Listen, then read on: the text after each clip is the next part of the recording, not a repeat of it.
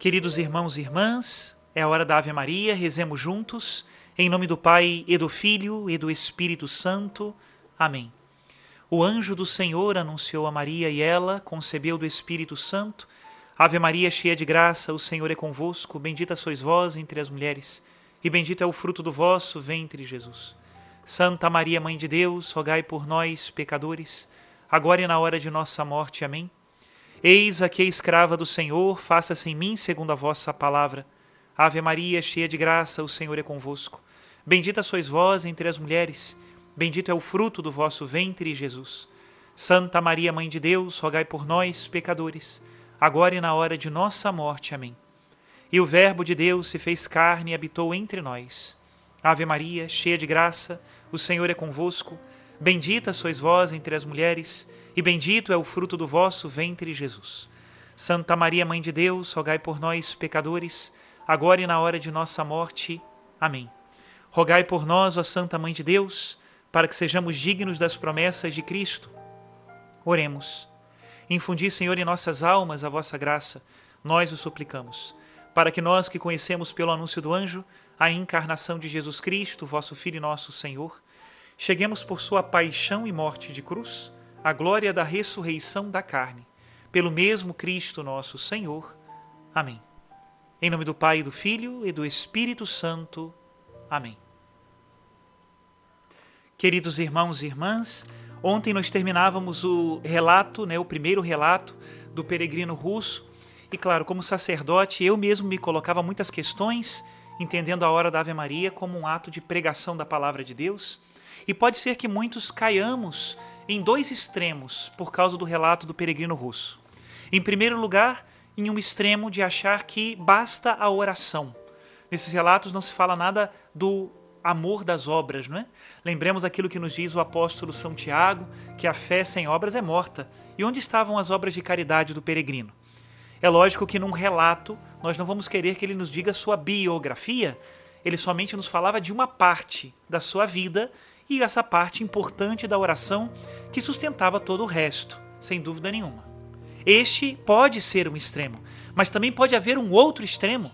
A reação a este relato do peregrino russo desprezar a oração e não entender também que em um determinado momento da vida de um apóstolo é necessário dedicar-se exclusivamente à oração, como uma preparação para o apostolado essas preocupações rondavam a minha cabeça e eu fui naquilo que há de mais seguro para nós cristãos, que é a palavra de Deus, e ali me encontrei com o exemplo do nosso grande São Paulo apóstolo, que nós celebramos a sua conversão alguns dias atrás aqui em janeiro. E lá na carta aos Gálatas, o apóstolo São Paulo relata sobre a sua conversão, falando também desse tempo de preparação, um tempo em que ele dedicou, segundo a tradição, a oração. Vamos ler o que nos diz São Paulo, lá no primeiro capítulo da carta aos Gálatas, a partir do versículo 13.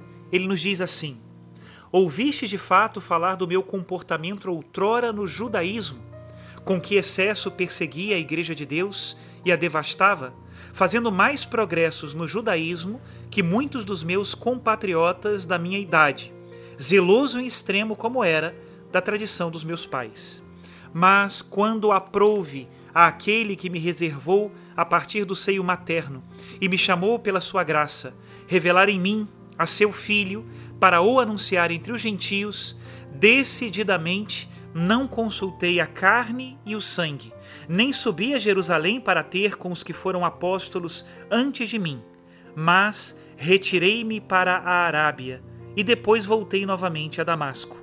Em seguida, ao fim de três anos, subi a Jerusalém para travar conhecimento com Cefas e fiquei junto dele quinze dias.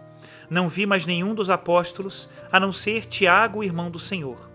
Quanto àquilo que vos escrevo, olhai, que diante de Deus o afirmo, não estou mentindo. Seguidamente voltei às regiões da Síria e da Cilícia.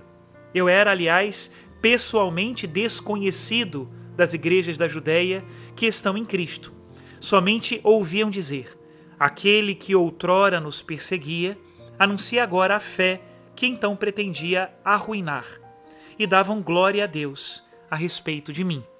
Até aqui a citação da carta de São Paulo aos Gálatas. É o finalzinho do primeiro capítulo. E este versículo, que fala que São Paulo, antes de pregar, se retirou à Arábia, é um momento importante da sua biografia. Existe um livro que nos conta a história de São Paulo. A ele nós dedicaremos os próximos dias da hora da Ave Maria. Se chama São Paulo, o Apóstolo das Gentes. Está publicado pela editora Minha Biblioteca Católica e ele dedica justamente o capítulo 4 a comentar este versículo que nós terminamos de ler da carta aos Gálatas. Penso que o exemplo do apóstolo nos ajudará a este equilíbrio entre a oração e a ação, dando sempre prioridade à oração. De fato, foi o versículo de São Paulo aos Tessalonicenses que provocou o início da peregrinação do nosso peregrino russo, Orai sem cessar. Vamos então a este capítulo quarto, que se intitula assim: A preparação ao apostolado. Comumente se imagina que São Paulo tenha começado a sua grande pregação no dia seguinte à sua conversão e que tenha inaugurado suas viagens missionárias imediatamente após ter abraçado a fé em Cristo. Essa simplificação cheia de contrastes pode ser sedutora e sugestiva, mas não corresponde à história. Com efeito, oito ou nove anos transcorreram antes que o novo apóstolo se lançasse sobre os caminhos da Ásia Menor e da Europa e empreendesse a conquista do mundo pagão. No intervalo entre sua conversão e o início das grandes missões, ocorre para ele um período de aprendizagem e de formação, marcado por tentativas e erros. Aliás, as circunstâncias ainda não se prestavam a um apostolado tão vasto, pois a igreja nascente, que mal acabara de sair das fraldas, apenas timidamente arriscava pisar fora da terra de Israel. Como todos os catecúmenos, Paulo devia ouvir, no momento de seu batismo, uma exposição sumária dos pontos fundamentais da doutrina cristã sem dúvida, Ananias queria batizá-lo quanto antes e mostrar-lhe a missão a qual Deus o chamava. Não se tratava, pois, de dar-lhe um ensinamento propriamente dito, mas o chefe da comunidade de Damasco teve com Saulo conversas nos dias que se seguiram. E é natural que tenha contado ao neófito tudo o que lhe tinham dito sobre Jesus de Nazaré: sua pessoa, atos, palavras, morte, ressurreição. Qual assunto poderia ser mais caro ao coração? e ao espírito daquele que, alguns dias antes, havia visto e escutado o divino ressuscitado e que doravante desejava viver apenas para ele. Todavia, espalha-se o rumor nos círculos judaicos e no grupo dos discípulos de Jesus em Damasco, de que Saulo de Tarso, escriba fariseu, se convertera à fé do Cristo. No início, a notícia foi acolhida com um ceticismo, tão inverossímil parecia. Mas foi confirmada por testemunhos precisos e formais. A dúvida não foi mais possível. Então, no gueto, os espíritos se acaloraram e se indignaram, passando da estupefação à raiva, ao passo que na comunidade cristã os crentes viram nesse evento uma marca da proteção de Deus para eles e com isso se alegravam. Por causa da emoção e da agitação de que era a causa direta, Saulo não podia obter onde se encontrava o que seu coração e sua alma mais precisavam: a tranquilidade exterior e o recolhimento interior. Sentia-se objeto da curiosidade geral. Sofria por ser alvo da hostilidade dos judeus, que agora o tinham como um renegado, e encontrava-se um pouco isolado em meio àqueles de quem repentinamente se tornara irmão após tê-los odiado e conspirado para sua ruína. Permanecia sob o golpe da comoção moral que matara e revolucionara o seu íntimo, e provava um vivo desejo de evadir-se por um tempo da sociedade dos homens, a fim de viver apenas com Deus, na meditação e na oração. Decidiu também, alguns dias após o seu batismo, deixar Ananias para ir procurar fora de Damasco a calma na solidão. É justamente disso que falaremos a partir de amanhã, nestas horas da Ave Maria.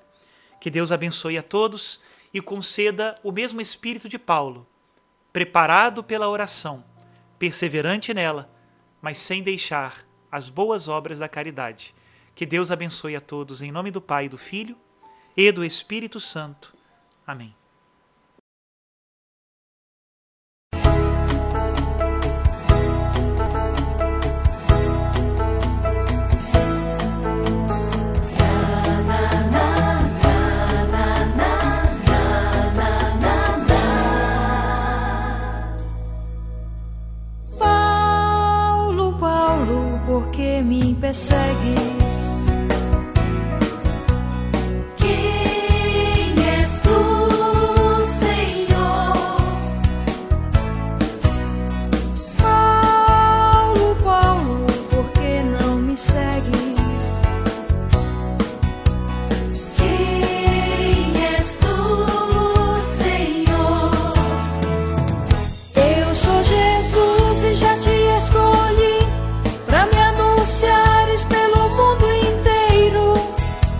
Serás meu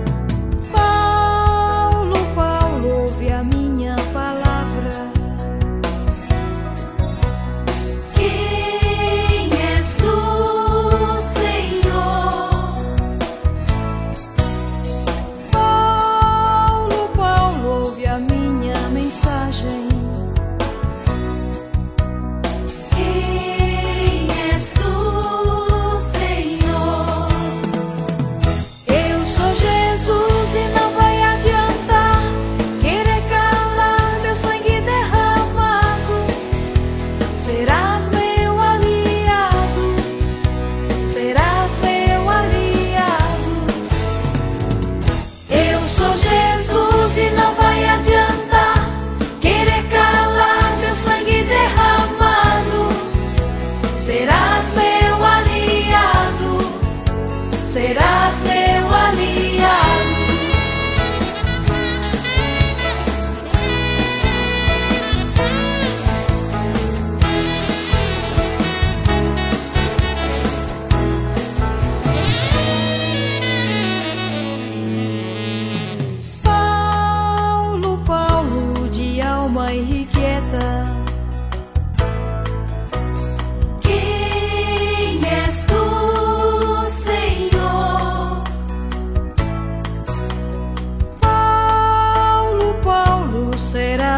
profeta.